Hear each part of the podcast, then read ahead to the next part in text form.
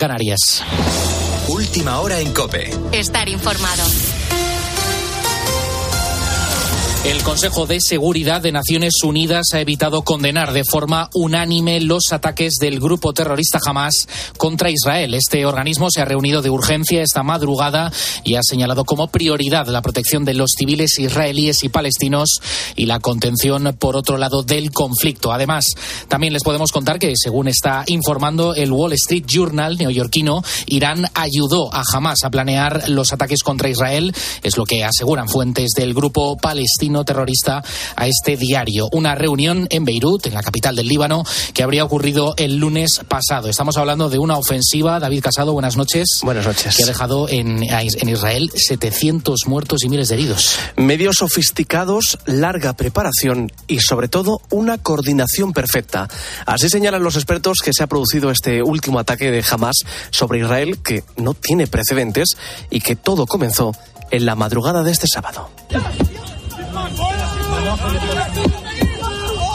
Este era el momento en el que Hamas atacaba distintas ciudades del sur de Israel. De momento, las cifras iniciales que se manejan son eh, más de 700 fallecidos, de los cuales son eh, israelíes, la mayoría. La escalada bélica que se ha producido es que no tiene ningún precedente, ya que los muertos israelíes de entre 2008 y 2023 apenas alcanzaban los 308 decesos, a lo que se suman más de 4.000 personas heridas. Luis Vega es médico residente en un hospital en Israel y ha apuntado en COPE que ahora mismo se vive un clima muy tenso la habitación segura y, no, no, salgo a verlo, pero evidentemente si sales a la calle se ve perfectamente y se escucha eh, bastante. Ante esto, Israel ha declarado el estado de guerra y durante las últimas horas decenas de sus aviones de combate han bombardeado el norte de la franja de Gaza y quien también se está preparando es Estados Unidos, que ha enviado portaaviones y destructores al Mediterráneo. El Papa Francisco, por cierto, ha tenido unas palabras sobre este ataque. Lo ha hecho durante el rezo del Ángelus este domingo en la plaza de San Pedro del Vaticano. Pide el cese de las armas y recuerda que ni el terrorismo ni la guerra conduce a ninguna solución. Gli attacchi e le armi si fermino, per favore. Que los ataques y las armas se detengan, por favor, y que se comprenda que el terrorismo y la guerra no conduce a ninguna solución, sino solo a la muerte y al sufrimiento de tantos inocentes. Cada guerra es una derrota. Recemos para que llegue la paz en Israel y Palestina. En Israel y en Palestina. Con la fuerza de ABC. Cope, estar informado. El constitucionalismo vuelve a tomar en masa las calles de Barcelona para oponerse a la amnistía de Pedro Sánchez a los independentistas. Independentistas lo hace seis años después de la gran manifestación contra el 1 de octubre. Los contrarios a la independencia han vuelto a manifestarse de forma masiva para oponerse a esa exoneración de los delitos del Prusés. Ha sido convocada por Sociedad Civil Catalana y respaldada por la plana mayor del PP, Vox y lo que queda de Ciudadanos. Esto ha ocurrido a 24 horas antes de que el presidente del Gobierno en funciones comience su ronda de contactos este lunes. Carlotero, buenas noches. Buenas noches. Lo va a hacer con todos los partidos políticos menos con Vox. El partido de Santiago Abascal va a ser la única ausencia en esta nueva ronda que va a iniciar Pedro Sánchez, que sí va a incluir a Bildu. También estarán los sindicatos UGT y comisiones obreras con los que iniciará estas conversaciones a partir de las 12 de mediodía. Después, y como mera formalidad, sobre las 5 de la tarde se sentará con el líder del Partido Popular, Alberto Núñez Feijo. Con los papeles cambiados respecto a su último encuentro el pasado mes de agosto, la reunión con Feijo solo servirá para que ambos dirigentes se reafirmen en sus posiciones. Pedro Sánchez instará al líder popular a renovar el Consejo General del Poder Judicial antes de que acabe este año. Sánchez defenderá la legitimidad del Congreso para elegir al presidente del Gobierno, aunque no sea la lista más votada. Por su parte, el líder del PP reclamará conocer detalles de la futura amnistía. Gracias, Carla. Tienes más información en nuestra página web en cope.es. Sigues escuchando La Noche de Cope con Adolfo Arjona. Cope, estar informado.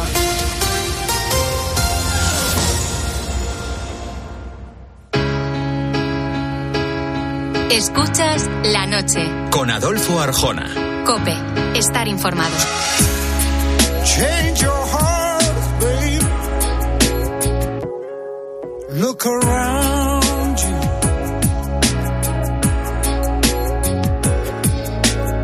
Change your heart. It will astound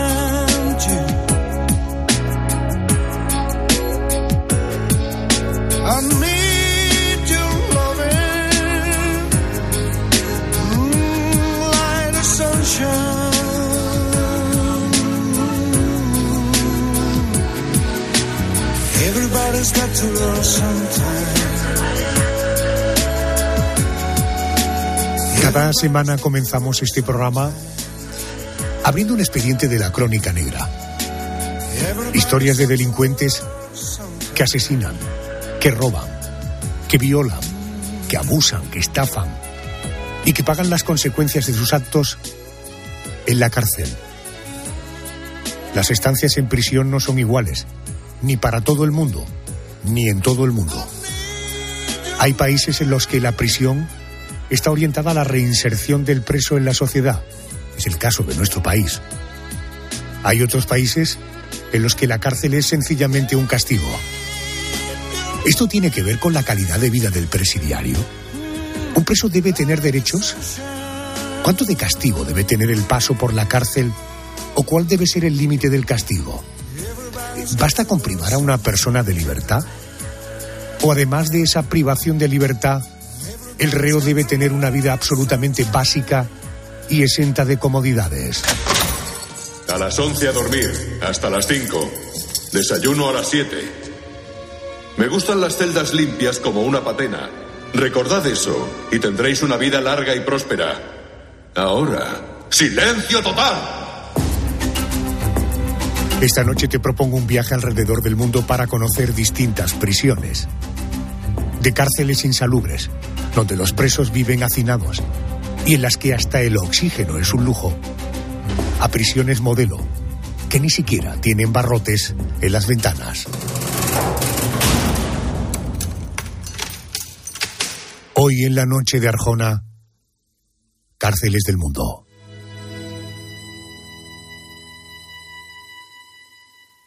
La posada del fracaso, donde no hay consuelo ni ascensor, el desamparo y la humedad comparten colchón. Y mientras por la calle pasa la vida como un huracán, el hombre del traje gris saca un sucio calendario del bolsillo piensa quién me ha robado el mes de abril. ¿Cómo pudo sucederme a? La noticia revolucionó el panorama mediático español este pasado verano. El chef español Daniel Sancho, detenido en Tailandia por presuntamente matar y descuartizar a un hombre. Ese fue el primer titular, las primeras informaciones. A partir de ahí, un mare magnum de noticias hasta el día de hoy. Un caso desde su inicio despertó el interés de los medios de comunicación, más que por el crimen en sí, por la persona que lo había cometido. El presunto asesino y descuartizador es hijo y nieto de dos de los actores más conocidos de España. Su abuelo, el recordado Sancho Gracia. Su padre, Rodolfo Sancho. Mostrar respeto a las autoridades tailandesas, ¿eh? que creemos en la justicia y cómo funcionan las cosas.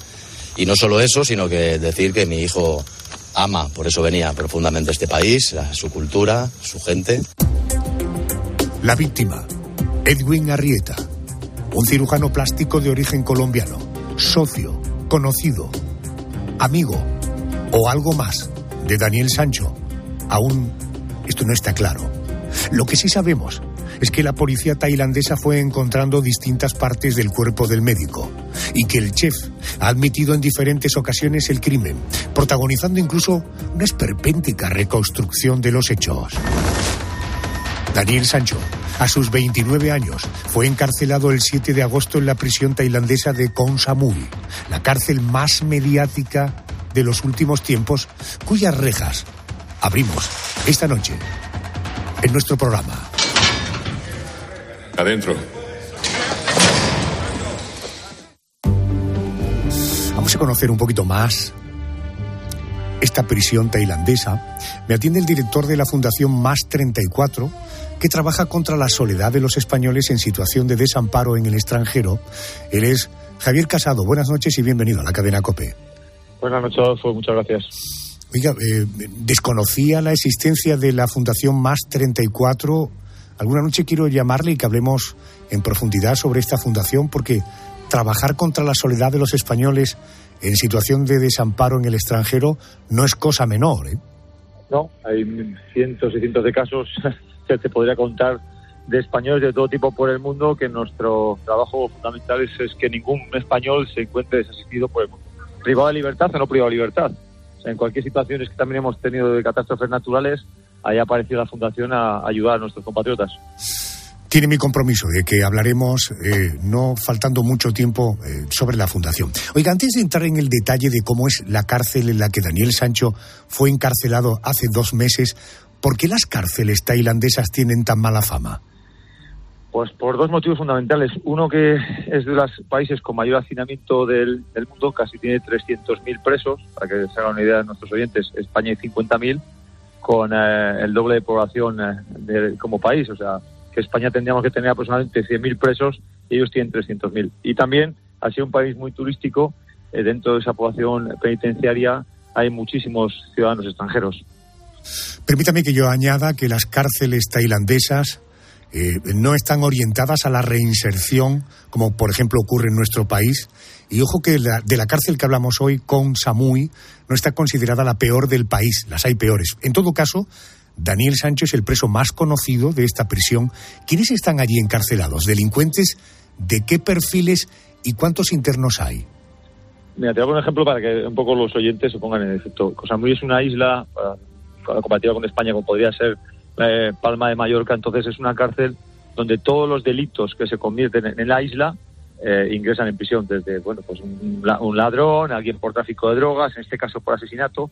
Entonces es un poco mare magno de toda la, población de delincuencia, que haya en, la, isla. Pero eh, la dureza real es, Bangkok. En esta prisión con Samui, el primer reencuentro, el primer recuento del día se produce a las 6 de la mañana. Y suena esto. El himno nacional de Tailandia. Dos horas después suena este himno mientras se hace el segundo recuento. Una jornada que termina a las 9 de la noche cuando debe imperar el silencio. Javier, ¿cómo es un día en esta prisión tailandesa? ¿Cómo, cómo duermen los internos? ¿Cómo se asean? Eh, ¿Cómo comen? Eh, ¿Cómo pasan el tiempo? Mira, para que te hagas una idea, una celda es una celda común, como aproximadamente el tamaño para que nos hagamos una idea, como media pista de pádel, donde hay normalmente hay más de 50, 60 personas, claro, se tienen que tumbar en el suelo porque no hay camas, entonces, bueno, hacen como un pequeño Tetris para poder adaptarse y al final en una esquina hay como un agujero que se hace las veces de, baño y ahí tienen que hacer todas sus necesidades en un, en un tiempo de media hora antes de abandonar la celda. Entonces, bueno, la salubridad evidentemente eh, goza por su ausencia. Y también el tema de las altas temperaturas y la humedad. Y ese y esa, ese hacinamiento que se encuentra dentro hace que dentro de la celda la situación sea muy difícil. Una vez que salen, como has dicho tú, de acuerdo, se dirigen al bueno al, al recuento, recuentan ahí después del himno nacional, se recuenta diciendo cada uno el número, pasan el desayuno, que el desayuno no deja de ser un, un poco de arroz, y intentan pasar el día de la mejor manera posible, porque en el patio también se produce el mismo hacinamiento casi que hay dentro de la celda. Eh, Javier, a los presos de Con Samuel les llega información del exterior. Es decir, ¿Daniel Sancho puede leer o escuchar noticias sobre su caso o simplemente sabe lo que le cuentan sus abogados y sus familiares? Bueno, les llega alguna información porque, en este caso, los abogados y la, familia, que la madre está presente allí, pues le da toda la información que, que va recibiendo para ir preparando eh, su defensa. Pero al final él es más mediático aquí que allí. Allí, bueno, por los internos y por la dirección saben que hay una expectación mediática porque los familiares de los otros de los otros tailandeses ven que hay medios de comunicación en la puerta, pero poco más. He leído que pueden tener recibir visitas todos los días que quieran en el horario establecido para ello. Eh, que además eh, las visitas son limitadas en el tiempo que se hace a través de una mampara, con un teléfono, en fin, una imagen que todos tenemos en la cabeza por las películas. Algo parecido a esto, ¿verdad? Sí, sí, es así. Tiene que el interno dar una lista, meterle una lista, digamos, de personas eh, amigables, que se dice, que es las personas que él permite la visita, que son cinco, y entonces si la persona está entre esas cinco, de lunes a viernes puede ir a verle durante un espacio corto de tiempo a través de una mampara. Y sobre todo puede ir a la, a la cantina y comprar algo de los alimentos que se venden allí para que luego el interno lo consuma dentro. Eh, por cierto, ¿cuál es el, el uniforme eh, de los internos de Cosa Muy? No sé si es un detalle menor o no, pero me llama Sí, la no, atención no. que Daniel No. Sancho, eh, él Claro. sigue llevando el pelo largo, ¿no? Eh, no, no es menor porque hay dos colores, normalmente son un azul y marrón, que les distingue de los que están sentenciados a los que están en preventiva. Entonces, vale, una vez que está azul, sabes que es un, es un recluso que ya tiene una sentencia y en preventiva, bueno, pues está pendiente de que, de que a lo mejor un juez pueda decretar una libertad, como en muchos casos, no en este, pero delitos menores que al final el juez decreta libertad. El tema del pelo, yo creo que lo normal es que ya a día de hoy eh, ya se lo hayan cortado, sobre todo por salubridad. Además estaba pendiente porque el tema del pelo eh, se suele utilizar como una prueba para el tema de, uso de narcóticos, no en este caso, sino en todos. Entonces, una vez espera a no cortarle al principio hasta que un juez lo decida, para saber por el tema del, pelo, se puede sacar muestras científicas para saber si ese día esta persona o cualquier otra puede haber tomado narcóticos. Pero yo creo que eso ya, a las fechas que estamos, normal que se haya cortado porque dentro de, la cárcel de Koh Samui, con todas las de Tailandia, es obligatorio llevar el pelo el pelo rapado para evitar eh, por ese calor el tema de contagio de enfermedades. Y es cierto que en Koh Samui los extranjeros son mejor tratados, tienen mejores condiciones y algunos privilegios de los que no pueden disfrutar los presos tailandeses. Sí, en parte porque lo que se les hace normalmente, como la gran mayoría de ellos son delitos menores, normalmente los que extranjeros que han estado en Cosa Muy son gente, porque para que nos hagamos una idea, por un, la, allí el, el tema de la droga está penado, como decías tú antes, no existe capacidad de residencia, sino es una pena. Entonces, con un porro son tres meses de reclusión. ¿Qué se hace? Normalmente cuando este tipo de delitos se les mete en, en un área de enfermería en la cual es mucho más lexa que entrar al patio común. Eso es un poco por el cual a los extranjeros se les suele, digamos, tener un trato de favor porque normalmente el, tailandés se ingresa directamente sin pasar previamente por este pabellón.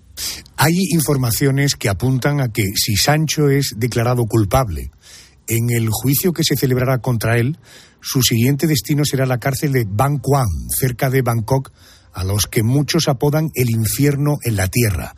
¿Este apodo le hace justicia a esta otra prisión tailandesa? Eso es lo que te comentaba antes, que esa- es- cuando vaya, si tiene que ir a acudir a esa cárcel, es la que realmente, eh, bueno, pues la, la situación es, es, es, es muy difícil, porque es una cárcel donde cumplen eh, condena a todos los penados del país con sentencias de pena de muerte. Entonces, claro, eh, para empezar, aparte que la población carcelaria es mucho mayor, eh, la situación delictiva de todos ellos es mucho más preocupante que alguien que puede estar compartiendo contigo la celda por robar un teléfono móvil.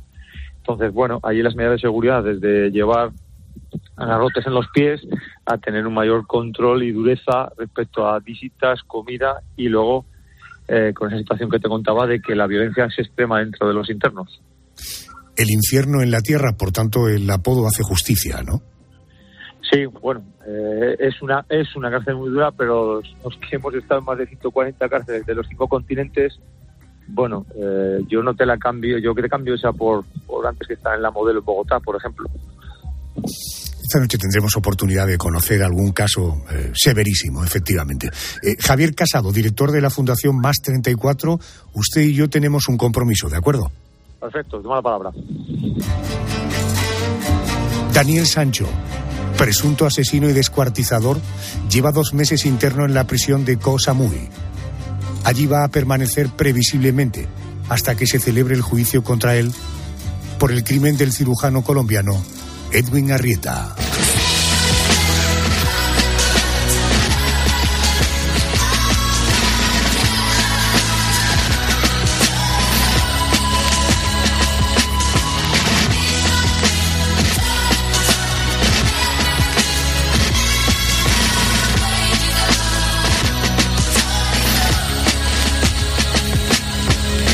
To be a time when you could just say a rhyme and wouldn't have to worry about one of your people dying. But now it's elevated, cause once you put someone's kids in it, shit gets escalated. It ain't just words no more, is it? Dejamos Tailandia y nos situamos ahora en Nueva York.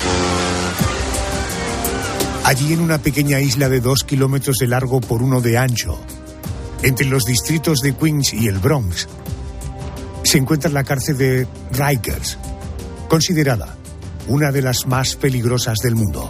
Rikers fue fundada hace casi un siglo, a principios de la década de los pasados años 30. Solo hay una manera de llegar a esta prisión, recorriendo un estrecho puente construido sobre el East River que hace años era conocido como el Puente de la Esperanza, pero que actualmente es llamado el Puente del Dolor. La cárcel de la isla Rikers está compuesta por una decena de edificios por cuyas celdas han pasado presos tan mediáticos como el productor de cine Harvey Weinstein, cuyos abusos provocaron el nacimiento del movimiento MeToo, el exdirector del Fondo Monetario Internacional, Dominique Strauss-Kahn, o el asesino de John Lennon, Mark David Chapman, un complejo penitenciario con capacidad para acoger hasta 10.000 presos.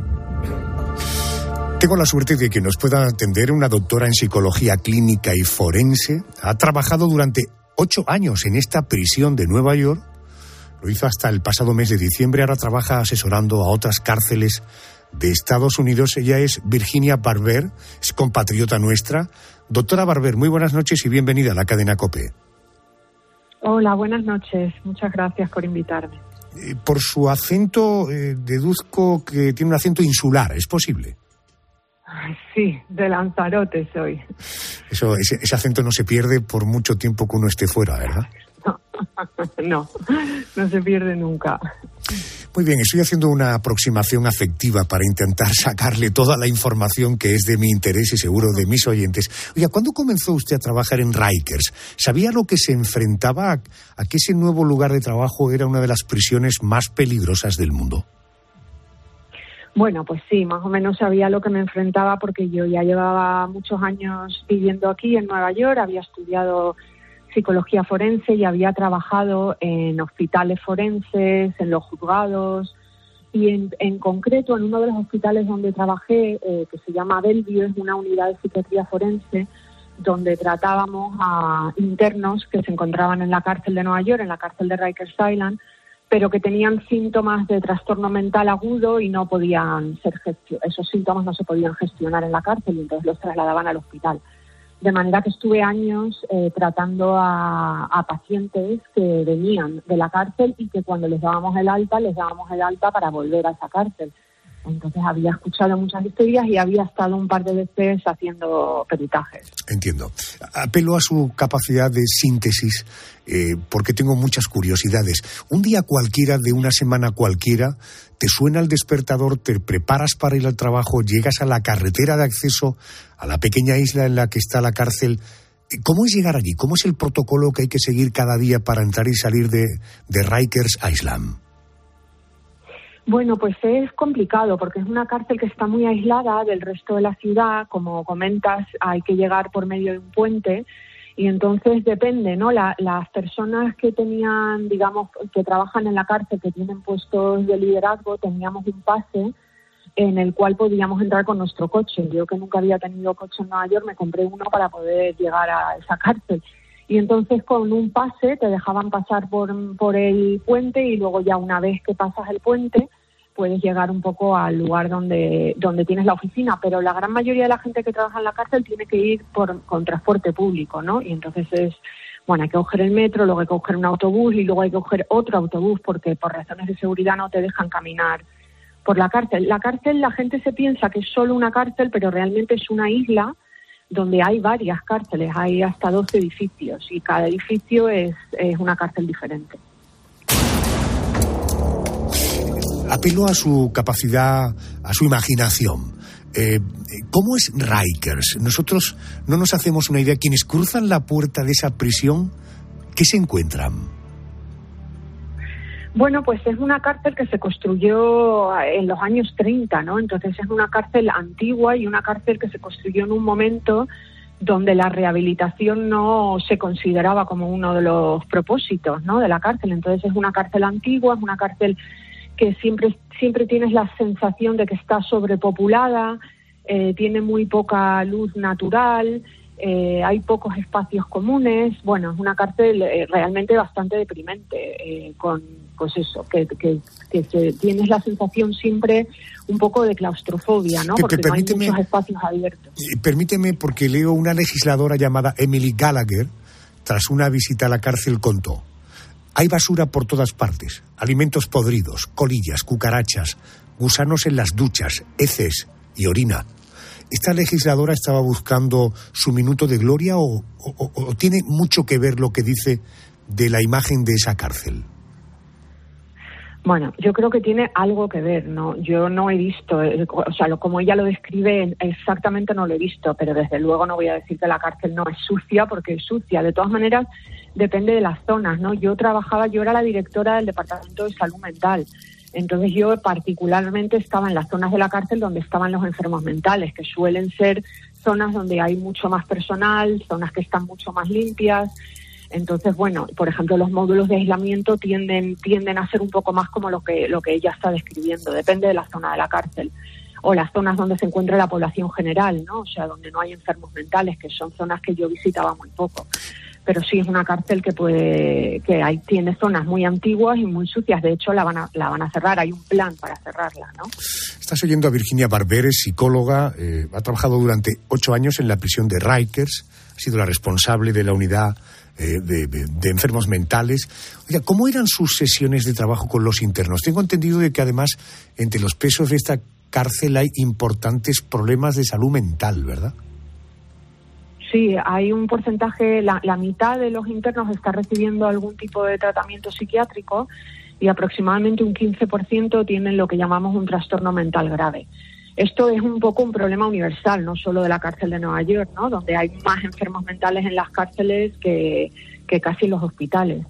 Entonces, bueno, mi trabajo, yo era un trabajo de gestión donde veía a muchos pacientes, pero más bien hacía supervisión clínica en las unidades donde, donde teníamos a personas con trastorno mental grave como esquizofrenia, trastorno depresivo, trastorno bipolar. Entonces realmente son sesiones de grupo, sesiones individuales que no son muy diferentes de las que se pueden hacer en un hospital lo que pasa que estás en un ambiente, en un ambiente mucho más antiterapéutico, ¿no? Entiendo. Como describía antes. Oiga, en 2022 murieron 19 internos en esta prisión. ¿Por qué Rikers tiene ese título de dudoso honor de ser una de las cárceles más peligrosas del mundo? ¿Cómo es la vida allí dentro? Bueno, yo eh, dudo mucho que sea la cárcel más peligrosa del mundo. Yo lo que pasa es que creo que esta cárcel recibe mucha atención mediática y se han hecho muchas películas sobre la cárcel. Eh, ah, pero hay otras mucho más, eh, objetivamente, ¿no? Incluso si miras en el número de fallecidos o de suicidios o de, bueno, eh, hay, hay otras cárceles más peligrosas incluso dentro de Estados Unidos. Dicho esto, es una cárcel muy complicada y sobre todo el número de muertes subió mucho después del COVID. Eso ocurrió también en otros sitios, pero en la, en la cárcel de Rikers Island en particular. Entonces, claro, 19 fallecidos en un periodo tan poco de tiempo eh, son muchos, ¿no? Muchas de estos son sobredosis, que también es un problema ahora muy gordo en este país en general y en las cárceles en particular. Es el número de, fallecidos en cárceles por sobredosis y más con el problema del fentanil, pues está también aumentando. Y luego es una cárcel también con una historia muy tremenda de violencia, sobre todo de violencia, eh, bueno, de los funcionarios de prisiones hacia los presos y también entre, entre internos, ¿no? Entonces es un ambiente difícil. ¿Alguna vez tuviste miedo de ir a trabajar? No, yo no, eh, sinceramente no tuve miedo, eh, porque yo siempre, bueno, como ya comento, anda, estaba mucho en los ambientes donde se encuentran las personas con trastorno mental y a mí nunca me ocurrió nada, nunca me agredieron, agredieron a algunas personas de mi equipo en algún momento, pero luego la realidad del día a día no es como la cuentan los medios de comunicación. La realidad del día a día es que también hay mucha humanidad dentro de las cárceles, que desarrollas relaciones terapéuticas con los pacientes, que muchos pacientes están muy agradecidos de que haya personal médico que esté intentando ayudarles. Y, bueno, aunque obviamente hay violencia en la cárcel en general, pero no es parte del día a día. Virginia, eh, eh, he leído que en la cárcel hay un gran problema con el personal por el asentismo que obliga al resto de trabajadores a hacer turnos dobles o triples. He leído en el New York Times Muchos funcionarios están convencidos de que su trabajo es inútil. La pandemia vino a empeorar esta situación. En 2021 se dispararon las bajas de los guardias. Si el papel de los funcionarios es, digamos, tan débil, entonces, ¿Rikers es una ciudad sin ley para los internos? Bueno, sí, eso que comentas es algo eh, que ocurrió después del COVID.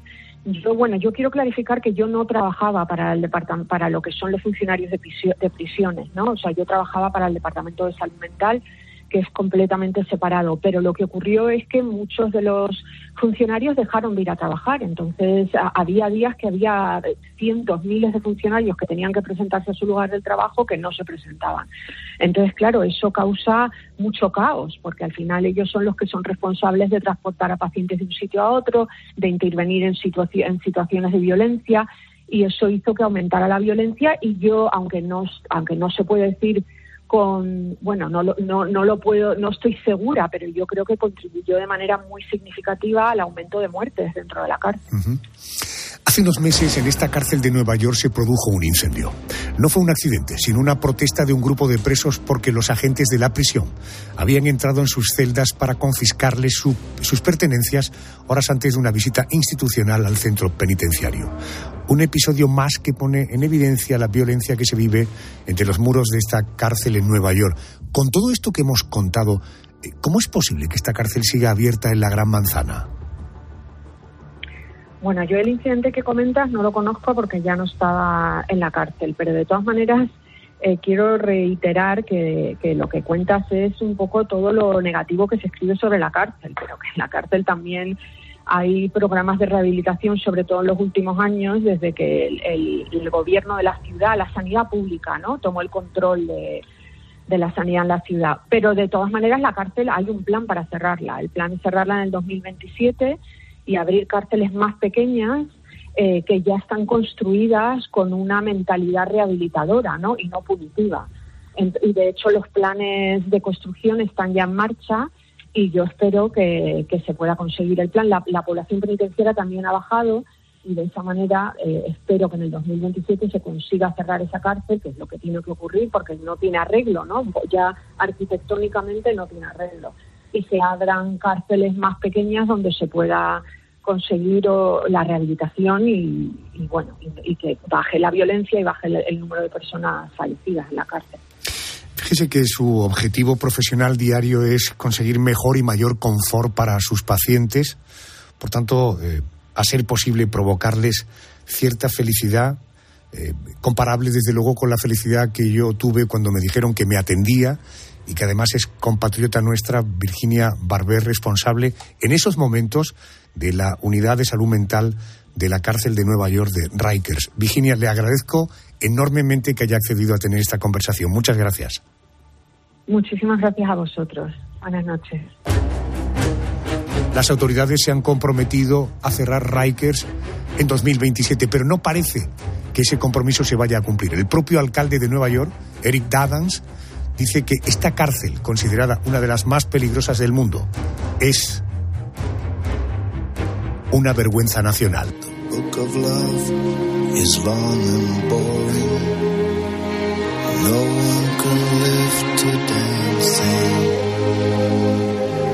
It's full of charts and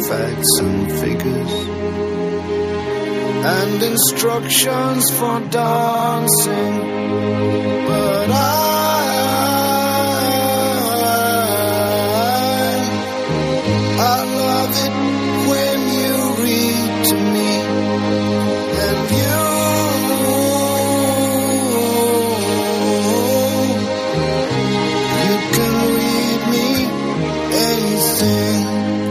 Seguimos viajando por el mundo. Iniciamos nuestro siguiente viaje en un país plagado de hermosos paisajes verdes, tierra de gorilas, de volcanes, de enormes lagos. En la parte oriental de África se encuentra Ruanda, un, un país aún marcado por un pasado reciente, el genocidio de 1994, que dejó más de un millón de muertos, pero que en los últimos años se ha esforzado por reinvertirse, mejorando su economía, convirtiéndose en uno de los lugares más seguros del mundo, impulsando el turismo y favoreciendo el papel de la mujer en la sociedad. En ese enclave del continente africano, hoy día sigue existiendo un lugar que dicen es lo más parecido al infierno. Abrimos las puertas de la prisión de Gitarama, una de las más infrahumanas del planeta. Actúa como Cicerone Fernando Gómez es autor del libro El mundo a través de sus cárceles de la editorial Luciérnaga. Querido Fernando, buenas noches y bienvenido a COPE. Buenas noches, amigo Adolfo. La Vamos a cárcel, ver. eh, vamos Sí. a hablar de esta cárcel. La cárcel de Gitarama se encuentra en la ciudad del mismo nombre, una de las ciudades más grandes del país, ubicada al borde de la selva. Está formado por dos edificios de cuatro plantas, unas viejas construcciones en color ocre que fueron edificadas en los años 60 del pasado siglo por una multinacional británica como lugar de residencia para sus empleados. Cuando la empresa cerró, el gobierno de Ruanda alquiló el complejo para convertirlo en una prisión. Inicialmente tenía capacidad para 400 personas, pero se calcula que el número de presos que viven actualmente allí supera, he leído, los 8.000. Eh, Fernando, ¿quiénes son los prisioneros de Gitarama? Antes has nombrado tú esa, gran matanza, ese gran genocidio que hubo en el 94 entre, entre Hutus y Tutsis. Pues todos los que están en esa cárcel son Hutus. Entonces, eh, si hay algo que no tienen ese enfrentamiento eh, entre ellos, entre ellos eh, por, por cuestiones étnicas eh, que fueron tan fuertes allí. Pues toda la población, esos 8.000 son, son Hutus y están en, esos, en ese lugar que has comentado tú, en dos edificios de cuatro plantas, en los cuales están hacinados, imagínate, de 400 pasar a 8.000 el hacinamiento que hay, y les toca a cada uno medio metro cuadrado. O sea, están ahí, los hombres están súper apretados, están con el gran problema que eso conlleva para enfermedades, y, eh, y en- ahí, al, al borde de esa selva, esa, esa zona verde tan maravillosa, están rodeados eh, por un muro de hormigón con sus concertinas, con sus concertinas y además eh, todo el suelo minado. Allí no entra nadie más que ellos. Están los presos ahí dentro, han montado su, su sociedad en, en las cuales eh, pueden llevar armas, ellos llevan armas dentro y se rigen por unos códigos de honor eh, que marcan eh, las mafias más importantes de las que se crean en la cárcel. O sea, es una ciudad dentro de, de otra ciudad. O sea, la ciudad de, de los criminales están allí todos juntitos y no entra nadie más. Los vigilantes vigilan siempre desde fuera. Hay un gran corredor que lleva hasta allí y, eh, y, y cuando alguien intenta salir o escaparse, pues lo matan porque el que está de vigilante sabe de que si no lo hace, acabará él estando dentro de esa cárcel tan brutal y tan bárbara. Leo de un médico alemán de la ONG Médicos Sin Fronteras que visitó la prisión de Gitarama dijo, el hedor digno de una jaula de león mezclado con aguas residuales y los murmullos de mentes, naturalmente de los prisioneros, son incapaces de preparar al visitante para la realidad del interior de la cárcel. Supongo que las enfermedades estarán a la orden del día. ¿Cuál es el estado de salud de los presos de Gitarama? Bueno, eh, con los buenos estudios o los datos que se tienen es que eh, no pasan de los ocho meses. El que ha entrado allí prisionero eh, vive como máximo ocho meses. Imagínate una persona que está allí y que pueda saber que en ocho meses eh, va a morir, lo que el paraíso que se va a montar a, su manera, a su modo. O sea, que viven muy poco por eso, por todas las enfermedades que se les van, que, van cogiendo, la mala alimentación, porque se alimentan fatal, porque simplemente les entran una vez al mes eh, a llevarles comida y las mafias propias del interior de la cárcel eh, manipulan, se los quedan y van haciendo lo, lo que consideran oportuno con, con, esos alimentos, o sea que están mal de alimentación, están mal en salubridad y están pues con todo lo que eso conlleva, desnutrición y enfermedades por todos lados. Leo, se habla de pies podridos por andar descalzos en un lugar tan insalubre, gangrena en dedos, pies y piernas, muerte por septicemia, infección de la sangre, cólera, ébola, en fin, un catálogo extenso de patologías. Fernando, ¿un preso de Guitarama puede acabar saliendo de la prisión tras cumplir su condena? ¿Ese caso se da? No, no se ha dado, no se ha dado. E incluso hay en otras cárceles, ya no es la de Guitarama, por ejemplo, hay una cárcel en Haití en la cual se han dado casos de que después de revisar el juicio se han visto que eran inocentes, no permiten la salida. Eh, la persona que entra ahí dentro no puede no puede salir aunque fuera inocente. O sea no se conoce el caso de ni que ninguno de ellos haya salido.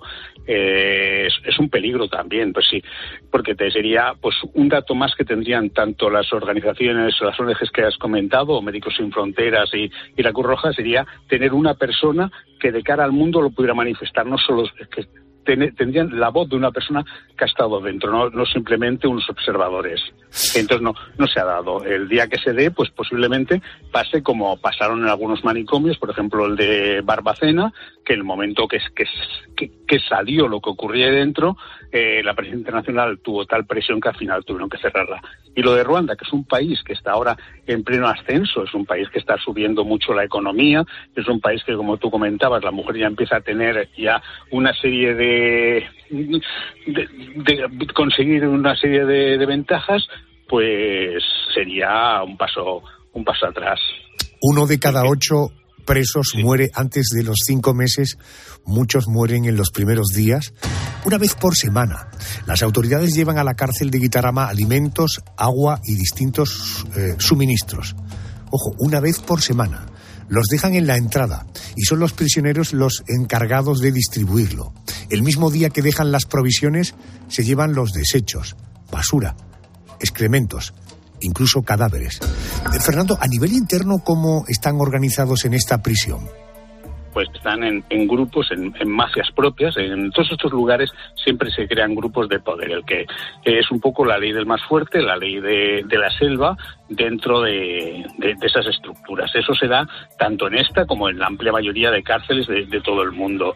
Hay un grupo de personas que son las que eh, si no tienen, como es en este caso, vigilancia exterior, eh, pues van montando un submundo y van haciendo lo que consideran ellos. Lo que pasa es que es muy corta la vida, la que estábamos hablando de esos ocho meses, y entonces pues que es, es muy rotativa. Y entonces están ahí, están todos eh, en grupos montados en relación a, a, mafias que, que, creadas para, para este para este menester. Los presos solo tienen derecho a comer una vez al día, aunque algunos ni eso, no hay alimentos suficientes para todos e impera, como decía Fernando, la ley del más fuerte. Eh, si escribes en cualquier buscador de Internet prisión de Guitarama, automáticamente aparecen decenas de resultados con la palabra canibalismo. ¿Es cierto que en esta cárcel africana se practica el canibalismo? Es lo que están diciendo las ONGs que comentaba. Eh, si lo dicen, será cierto. Eh, entonces, eh, poner en duda lo que se diga Cruz Roja o diga Médicos Sin Fronteras sería, pues no sé, una barbaridad.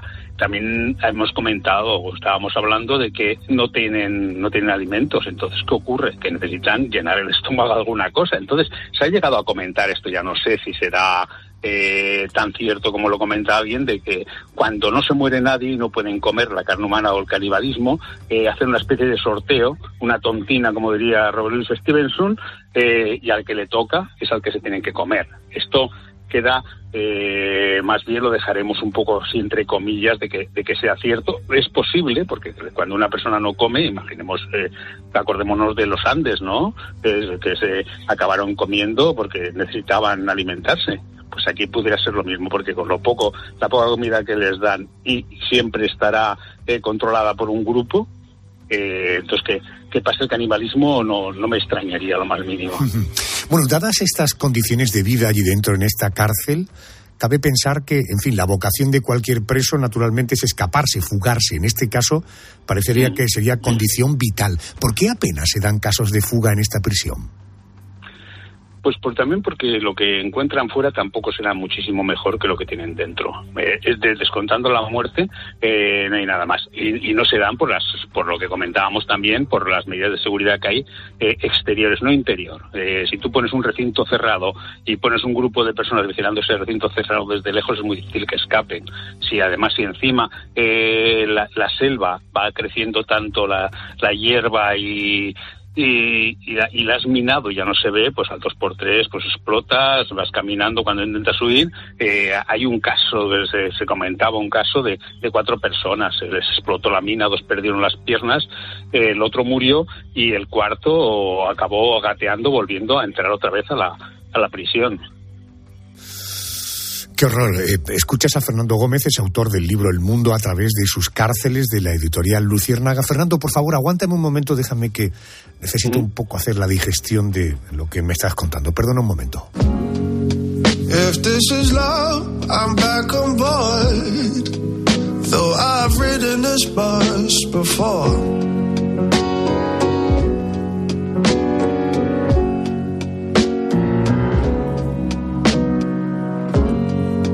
Maybe it's more maybe it's not. Oh, I know when we meet the wall.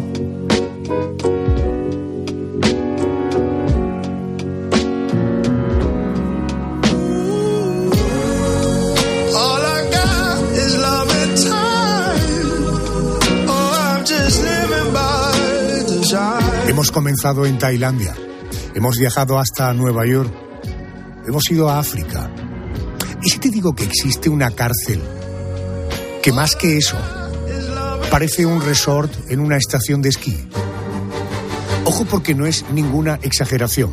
Te voy a hablar ahora del polo completamente opuesto a todo lo que has oído. Te hablo de una prisión situada, Carmen Cerván, en Groenlandia. Sí, Adolfo, una cárcel llamada Nianstal, que se ubica en un precioso enclave natural entre montañas nevadas al sur del Círculo Polar Ártico. Si pasaras por allí sin saber qué es una prisión, lo último que pensarías es que es eso, una prisión. ¿Y eso por qué? Pues principalmente por su aspecto. Por fuera lo que se ve son unos modernos edificios construidos en hormigón, madera y acero, con formas cúbicas, que bien podría ser un hotel de lujo. De hecho, los vecinos de Nuuk, la capital de Groenlandia, donde se encuentra esta cárcel, la llaman el Hotel de Cinco Estrellas. Eso es lo que se ve desde fuera, pero ¿qué hay tras el enorme muro blanco que blinda esta prisión ártica? Sigue conmigo Fernando Gómez, autor del libro El mundo a través de sus cárceles. Fernando, hablamos de una prisión muy nueva, abrió sus puertas en 2019. Eh, ¿Por qué construir una cárcel sin aspecto de cárcel? ¿Cuál es la filosofía de este proyecto? Eh, ni más ni menos que la reinserción. La reinserción del preso eh, siguiendo un, modelo nórdico-escandinavo, que es la de vamos a reinsertarlo porque la sociedad, si lo reinsertamos, eh, no habrá problemas y no, no volverá a delinquir. El nombre mismo, Nai Anstalt, significa en, en danés eh, nueva institución, o sea que su nombre eh, no está el nombre. Eh, la traducción nueva institución no suena muy bien ni Anstalt, pero es eso, una nueva institución, un nuevo concepto de eh, lo que se considera que debe ser una cárcel del siglo XXI, una cárcel en la cual los que están eh, puedan reinsertarse sin que eh, estén notando esa presión de estar encerrados, que sepan que, que lo que están viendo no pueden pasear por ahí, pero que tampoco les tenga tan cohibidos, que están viendo una montaña preciosa que tienen cerca, unos paisajes muy bonitos, nevados, pero, pero preciosos, y entonces, pues eso les ayuda a pensar que fuera pueden estar bien, pero no necesariamente tienen por qué estar mal, aunque también hay que decir que, que hoy en día hay muchísimas prisiones que tienen ese, ese concepto. Pero, pero en, en este caso concreto, ¿es cierto que no hay barrotes? No, no, no, no primero no, no es necesario eh, dentro de decir bueno eh, la reinserción. Bueno, eh, es que incluso la celda no se le puede llamar celda, está prohibido llamar celda a la, al lugar donde están, se le llama habitación para que ellos estén más sueltos. Eh, no hay borrotes, pero pero es que no es sorprendente, eso no es lo más sorprendente, porque es que eh, la mayoría de cárceles eh, siempre han sido creadas para que la naturaleza sea un vigilante más.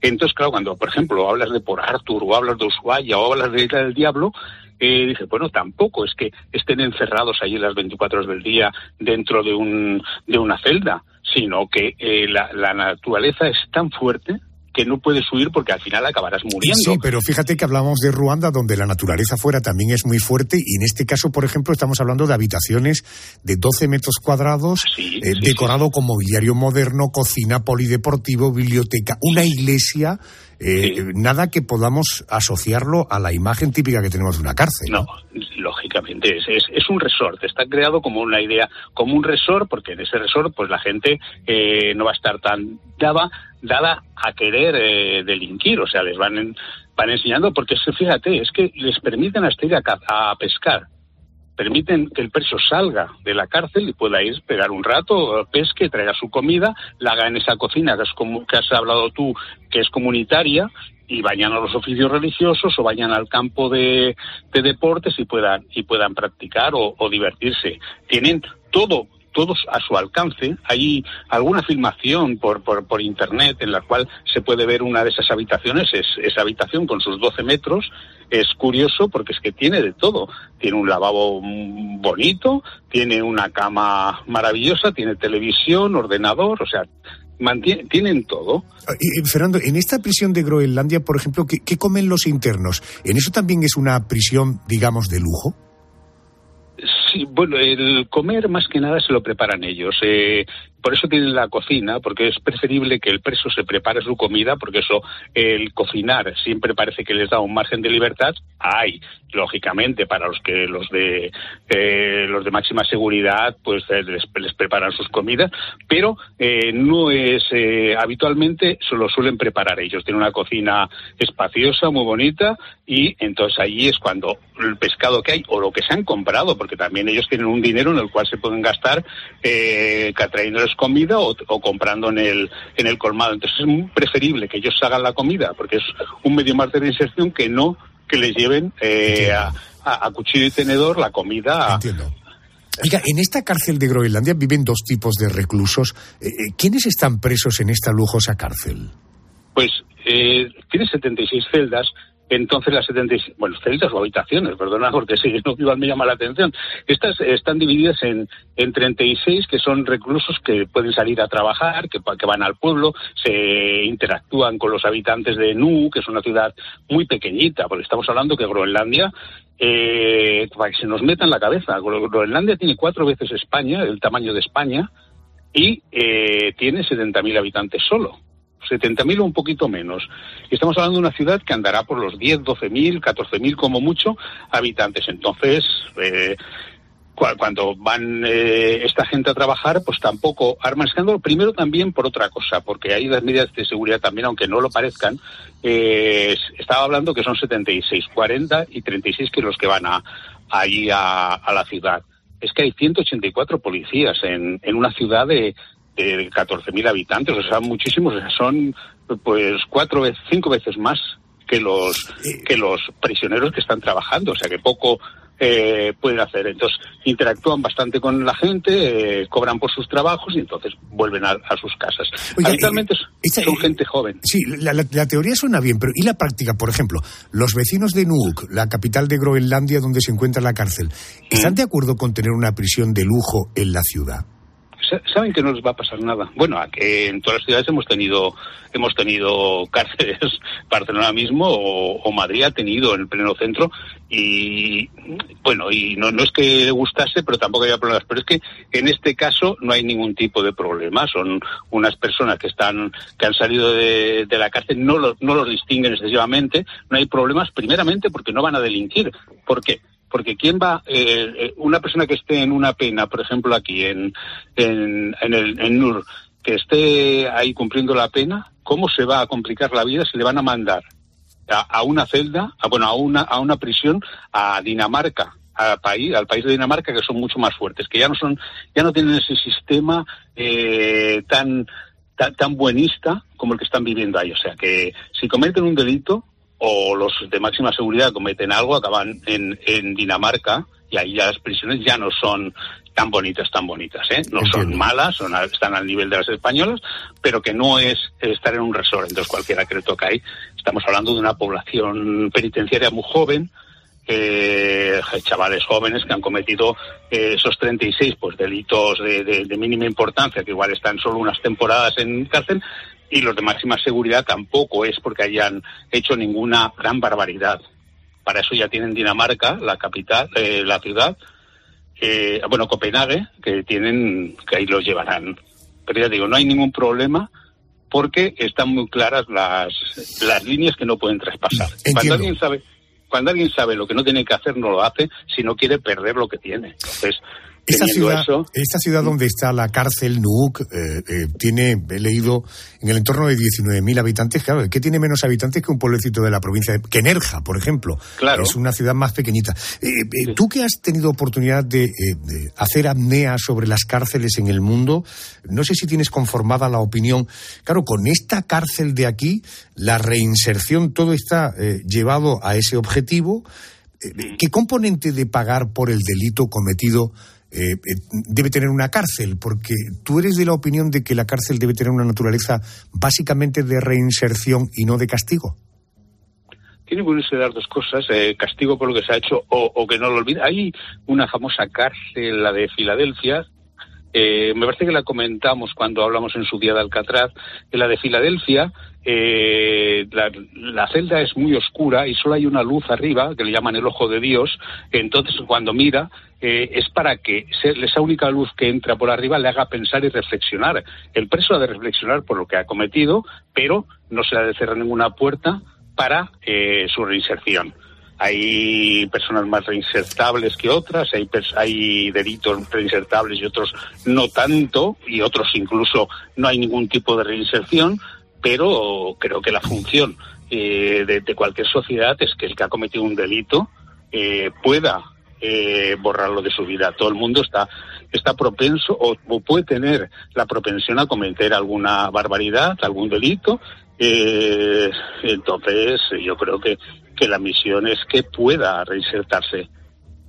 Otro día hablamos de los derechos de la víctima, en todo caso. Eh, si te apetece profundizar un poquito más en este asunto, el mundo, a través de sus cárceles, firma Fernando Gómez, que muy amablemente una noche más ha decidido aceptar mi invitación. Fernando, gracias por atenderme. Un abrazo fuerte. Gracias a vosotros. Gracias. Un abrazo muy fuerte. Buenas noches.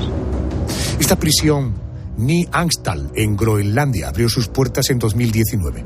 Sus impulsores la diseñaron con el objetivo de ayudar a la reinserción de los presos que pasaran por allí y a reducir las tasas de reincidencia. Habrá que esperar algún tiempo más para confirmar si el objetivo se ha cumplido. Nos hemos adentrado en la cárcel de Gitarama en Ruanda, donde los miles de prisioneros viven hacinados y en condiciones tan insalubres que les llevan hasta la muerte. Hemos traspasado las rejas de la cárcel más mediática, la prisión tailandesa de Koh Samui, en la que hace dos meses ingresó el chef español Daniel Sancho. Hemos conocido cómo es la vida en una de las cárceles más peligrosas del mundo, Rikers, en una pequeña isla en el estado de Nueva York. Hemos visitado la cárcel más lujosa del mundo, en Groenlandia, con aspecto de hotel de cinco estrellas y donde las celdas no tienen barrotes.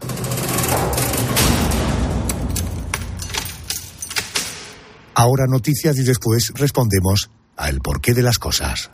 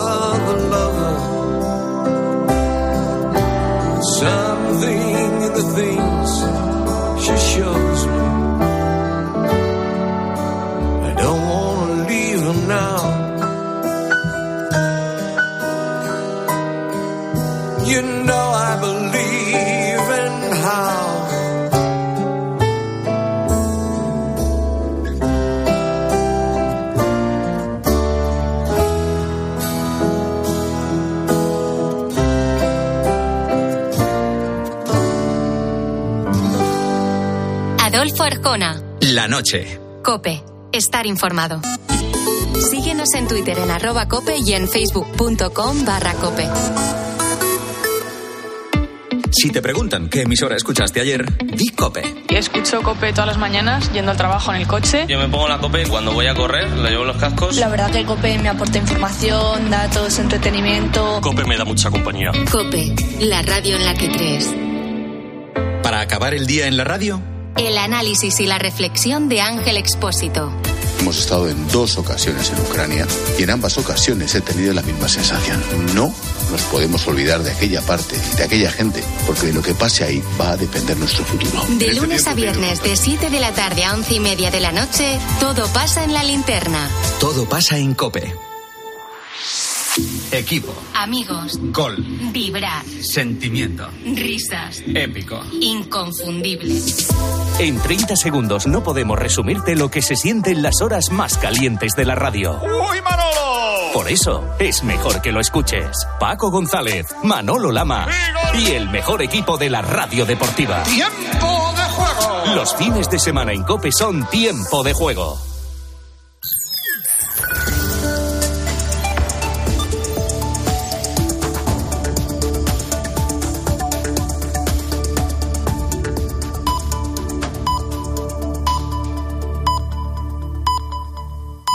Llegamos a las 3, las 2 en Canarias.